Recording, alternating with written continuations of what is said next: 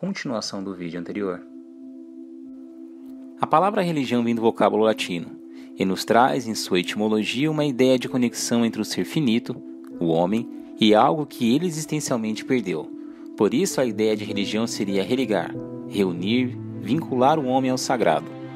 Os gregos acreditavam numa ordem racional que regia o cosmos e um princípio organizador que permanecia por detrás da realidade cambiante e contingente do mundo. Essa intuição, ou seja, esse processo puramente racional, é um dos suportes da filosofia da religião.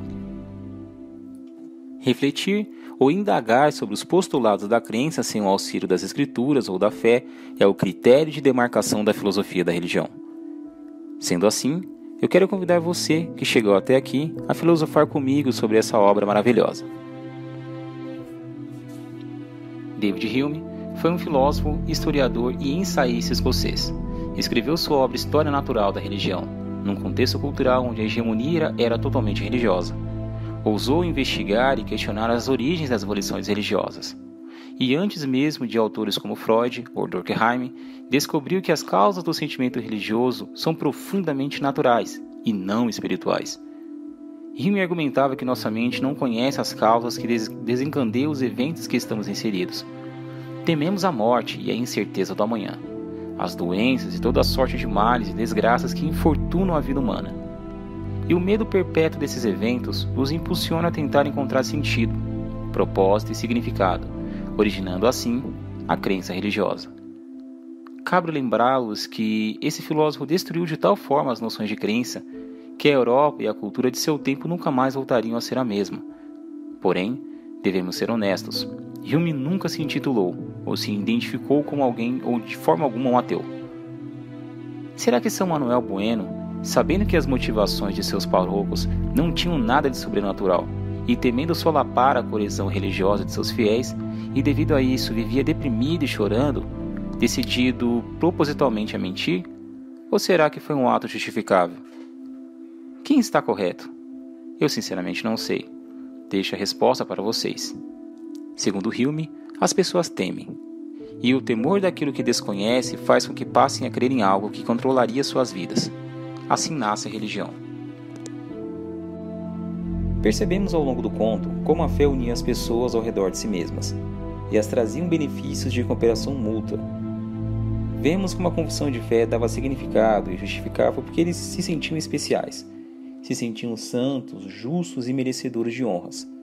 A liturgia, ou os elementos que compunham os ritos religiosos, reforçavam suas convicções religiosas e os seguravam ainda mais dentro desse sistema de mundo.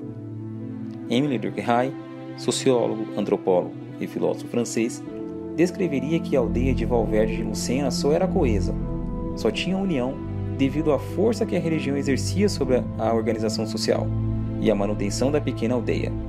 Ou seja, não existia ali, segundo esse autor, nada de sagrado. A igreja, na visão desse autor, seria como qualquer outra instituição social, e nada mais do que isso. E você? Acha mesmo que a função social da religião é apenas unir as pessoas em torno de algum bem comum e nada mais? Um forte crítico da religião que traria questionamentos quase inabaláveis aos fundamentos da fé foi o médico e o famoso fundador do método psicanalítico, o vienense declaradamente ateu Sigmund Freud, ou Sigismundo, como ele não gostava de ser chamado.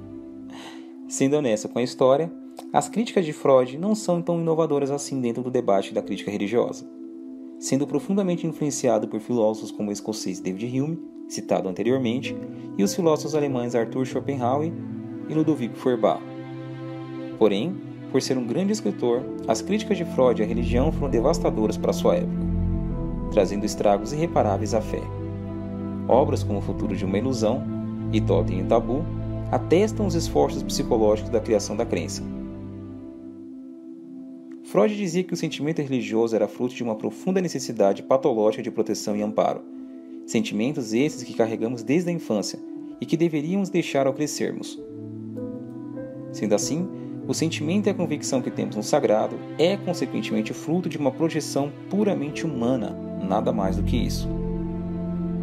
Se tememos a morte, se desconhecemos os eventos que assolam as nossas vidas, se, de acordo com esses filósofos, sociólogos e psicanalistas, a religião for esvaziada e o mundo está desacralizado, faz sentido supor, na ausência dessa ordem que rege as vidas humanas, ou seja, essa ordem, a fé, a religião, essa seria a motivação que levou São Manuel a continuar mantendo seus fiéis dentro desse sistema de mundo religioso, desse mundo sacralizado. Pois, sem essa ordem, quais seriam os fundamentos objetivos que sustentariam as ações humanas e as ações dos fiéis de Valverde de Lucena? E é justamente sobre a ausência desses valores e o esvaziamento de tudo que vos apresento Friedrich Nietzsche, um dos filósofos mais controversos e ácidos da religião. Nietzsche, mais do que qualquer outro pensador, foi capaz de sondar a alma humana, assim como a consciência cultural de seu tempo, sendo capaz de prever um acontecimento sem precedentes que passaria a assolar a história. Esse evento terrível, Nietzsche chamou de o advento do niilismo. Uma vez que o discurso religioso não é real, uma vez que Deus está morto, o que resta para as pessoas? Quais são suas obrigações morais a partir de agora? Se Deus não existe, tudo é permitido. O niilismo nada mais é do que a decadência total de todos os valores tradicionais da religião. É o vazio, é o nada. Nietzsche nos ensina a filosofar à base de marteladas. Uma vez que Deus não existe, os fundamentos dos comandos morais se tornariam insustentáveis. Que evento terrível esse que Nietzsche ironicamente profetizou. Em sua obra Gaia Ciência, de 1882, especificamente no Aporismo a 125, o filósofo nos apresenta uma anedota terrível que talvez justifique o terror psicológico enfrentado por São Manuel Bueno, ao se deparar com o medo de tirar aquilo que trazia sentido e propósito aos aldeões de Valverde de Lucena. Nunca ouviram falar do louco? O insensato que durante o dia saiu com o lampião aceso, gritando descontrolado: Procuro Deus? Procuro Deus! Como ali havia aqueles que não acreditavam em Deus, muitos zombaram e ridicularizaram o insensato. Ei, será que Deus escondeu? Será que Deus fugiu? Gritavam e riam todos em uníssono. O louco saltou entre eles e fixou seus olhos nos olhos daqueles que o criticavam. Deus se escondeu? Deus fugiu? Para onde ele foi? Vou então lhes contar. Nós o matamos, todos nós, e somos os seus assassinos. E como conseguimos fazer isso? Como conseguimos esvaziar o mar? O insensato se calou.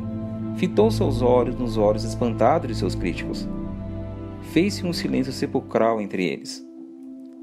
Finalmente jogou o lampião no chão, de tal modo que partiu o som e se apagou. Então disse: Cheguei cedo demais. Meu tempo ainda não chegou.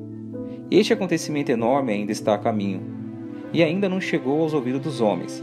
O relâmpago e o trovão precisam de tempo. As luzes dos astros precisam de tempo. Conta-se ainda que no mesmo dia esse louco entrou em diversas igrejas, cantando seu canto. Expulso e interrogado, teria respondido inalteravelmente a mesma coisa. Para que servem essas igrejas se não se são túmulos de Deus? Epílogo Esse conto demasiadamente simples é poderosamente significante para uma reflexão séria e contundente sobre o fenômeno religioso. Não se trata apenas de uma visão de mundo secularizada, proveniente de uma cultura desencantada mas daquilo que move nações, reinos, cidade e até mesmo a civilização inteira. Se de fato a fé é irrisória em suas manifestações, se de fato Deus não passa de um subproduto da evolução sociobiológica, então estamos vivendo a maior mentira de todos os séculos. Mas se Deus de fato existe, então temos esperanças da eternidade. Na suposta consumação de todas as coisas, aquele mesmo princípio organizador que permanece por detrás da realidade há de se manifestar. Será tudo isso uma projeção psicanalítica da mente humana? Ou será que de fato Deus existe? Não sabemos. Lembre-se que a resposta que procuramos, ou seja, a inferência de um dado argumento a um questionamento qualquer, sempre dependerá do ponto de vista ou da filosofia ou ideologia utilizada no método da pesquisa em questão. Até mais.